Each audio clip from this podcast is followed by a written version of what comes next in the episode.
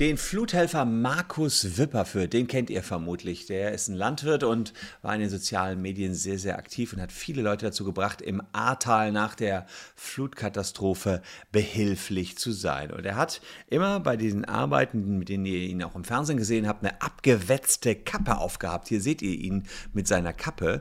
Und diese Kappe, die hat er versteigert jetzt bei eBay, weil viele Leute danach gefragt haben, hey, können wir dir die Kappe, die Arbeitskappe abkaufen? Also klar, versteigere ich halt meine meine Cappy und die hat sage und schreibe 80.000 Euro eingebracht. Jetzt kann es sein, dass derjenige, der die 80.000 geboten hat, die jetzt aber nicht zahlen will.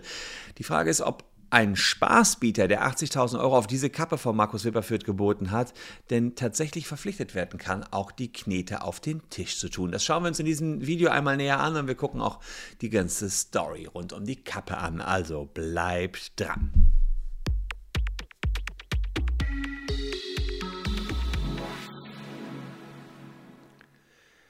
Hallo, ich bin Christian Solmecke, Rechtsanwalt und Partner der Kölner Medienrechtskanzlei Wildeborger und Solmecke und lasst gerne ein Abo für diesen Kanal da, wenn euch rechtliche Themen interessieren. Wir sind auf dem Weg zu 800.000 Abos.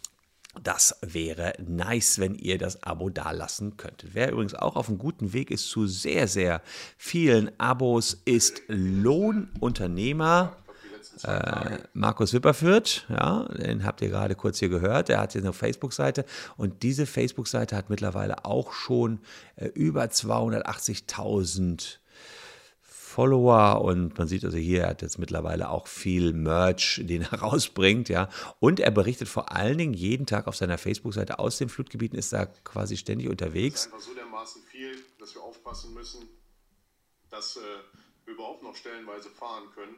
Ja, also hier berichtet er gerade aktuell, äh, dass er wieder im Ahrtal war und ähm, ja, dass er dort eben entsprechend wieder mal geholfen hat am Wochenende. Also wirklich extrem aktiv. Mit 200 Leuten haben die jetzt aktuell auch immer noch da was weggeräumt. Er kommt aus dem rheinischen Elsdorf und wenn man äh, seine ganzen Kanäle zusammenpackt, mittlerweile hat er über 400.000 Abonnenten. Ist also geradezu e explodiert. Was allerdings auch krass ist, er berichtet quasi stündlich, manchmal minütlich von den Aufräumarbeiten. Unwahrscheinlich viele Videos aus dem Katastrophengebiet, zerstörte Häuser, Wiesen, Müllhäufen dokumentiert er ähm, und äh, zeigt Wäscheständer, Kipplaster, Sattelschlepper und hat auch um alles Mögliche sich da gekümmert, dass das da läuft und wurde davon viel als Held dieser Tage bezeichnet. Das waren sozusagen die positiven Nachrichten. Manche haben allerdings auch gesagt, ja, haben ihn kritisiert, weil er wiederum die ähm, Rolle der Behörden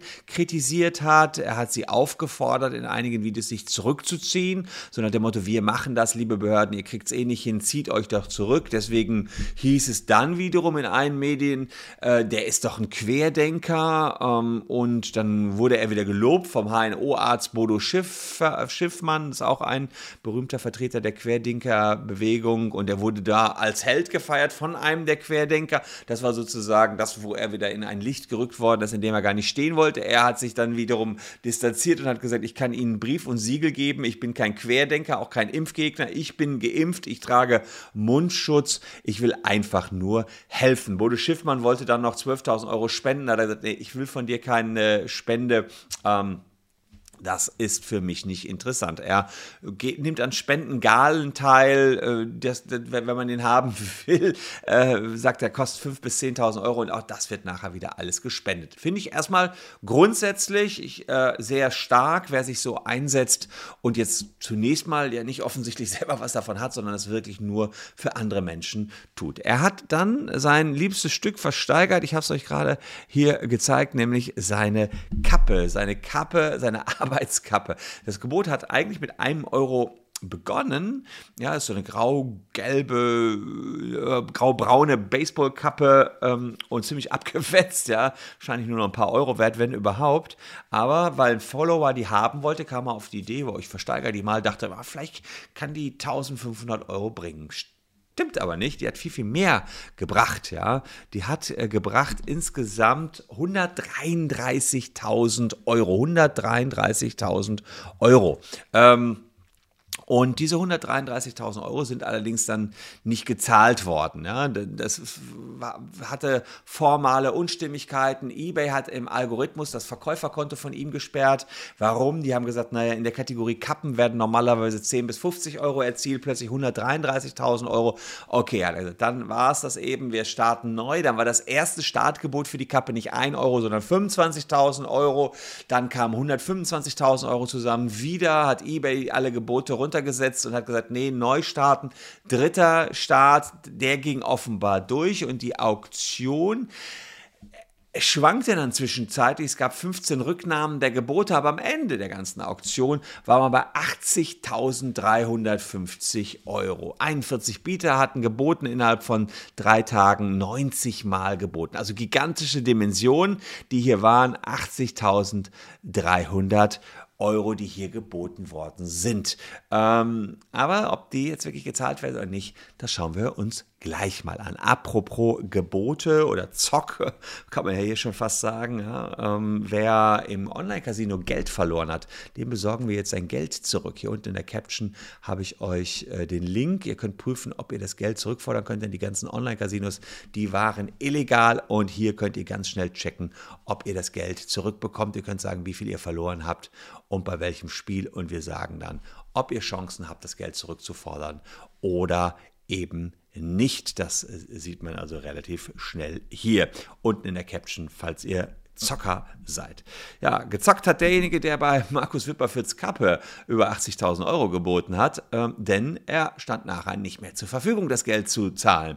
Ja, nach eingehender Prüfung aller abgegebenen Gebote hat man feststellen müssen, dass viele der Gebote nicht ernst gemeint waren, hieß es bei eBay bei derartigen Auktionen, das muss eBay natürlich betonen, um mir nicht besonders schlecht dazustehen, die besonders medienwirksam sind, kommt es leider immer wieder vor, dass wir unseriöse Gebote haben. Ja, seit einer Woche ist es jetzt sozusagen eher ruhiger geworden. Man sieht, äh, Bieter will für die Kappe nicht zahlen. Und die Frage ist natürlich, welche rechtlichen Konsequenzen hat das, wenn man Spaß bietet? Jetzt kann man sagen, naja gut, das war ja nur so eine Charity-Aktion oder wie ist hier die Rechtslage? Ehrlicherweise ist die Rechtslage, ihr könnt es euch schon denken, relativ eindeutig. Bei eBay kommt ein Kaufvertrag zustande mit Zeitablauf. Das heißt, der Verkäufer schaltet eine Auktion frei, die läuft eine gewisse Zeit und derjenige, der zum Zeitablauf, nicht mit Zuschlag, sondern mit Zeitablauf der höchstbietende ist, der nimmt rechtsverbindlich das Kaufangebot an. Ja, und das hat der BGH schon im Jahr 2001, am 7. November 2001 entschieden, dass so dieser eBay-Mechanismus läuft. Die eBay-AGB sind dort entsprechend wirksam. Und es ist noch so, dass man, wenn man einen gewerblichen Vertragspartner hat, hat man ein 14-tägiges Widerrufsrecht, aber das ist bei Markus Wipperfürth ja nicht der Fall. Der ist eine, ein privater Katastrophenhelfer, sprich, hier scheidet ein Widerrufsrecht aus. Sprich, wenn man jetzt die Kappe gekauft hat, muss man sie erstmal bezahlen. Die Frage ist, ob man eine Möglichkeit hat, den Kaufvertrag anzufechten, beispielsweise wegen Irrtums. Das geht nur unverzüglich nach dem Auktionsende.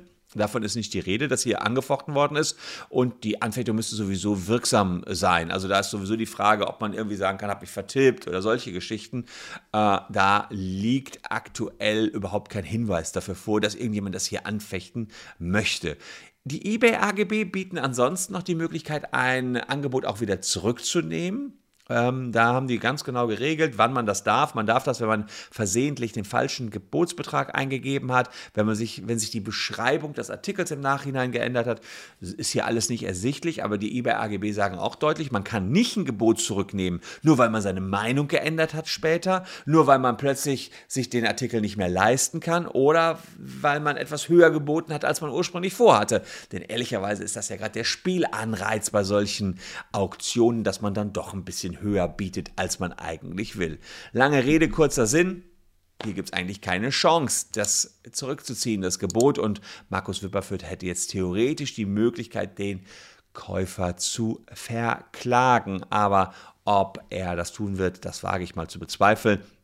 Ah, denn da müsste dann auch wieder einiges an Geld in die Hand genommen werden. Also äh, da kann es jetzt noch eine Weile dauern. eBay möchte checken, wer war der erste Bieter, der wirklich bereit war, das Gebot zu zahlen. Dann wird eBay mit Markus Wipper klären, ob er zu dem Preis dann seine Cappy verkauft und das Geld, hat er ja schon angekündigt, will er nachher eben entsprechend wieder spenden. Ja, schade, dass sich da manche auf so einen Zug aufsetzen, da wegen ein bisschen Five Minutes of Fame äh, ja, äh, Gebote abgeben, die eben keine echten Gebote sind. Aber so ist das eben im Leben und rechtlich hätten die echt schlechte Karten. Das wollte ich euch hier nur mal ganz kurz deutlich machen. Apropos noch eins will ich euch deutlich machen, falls ihr einen Job sucht und beispielsweise Jurastudent seid, auch oder Anwalt seid und vielleicht euch mal verändern wollt, für uns kann man auch remote tätig werden. Wir haben also für Jurastudenten sehr viele Jobs unten in der Caption findet ihr die Hinweise, auch wenn ihr eine Rechtsanwaltsfachangestellter oder Rechtsanwaltsfachangestellte seid, könnt ihr euch bei uns bewerben. Unten in der Caption die Jobangebote. Ansonsten habe ich noch dieses Angebot für euch, zwei Videos, die ihr euch bis morgen noch anschauen könnt, denn morgen gibt es ein frisches neues Video von mir und es würde mich tierisch freuen, wenn ihr auch dann wieder mit dabei seid. Einstweilen, danke für eure Aufmerksamkeit, tschüss und bis morgen.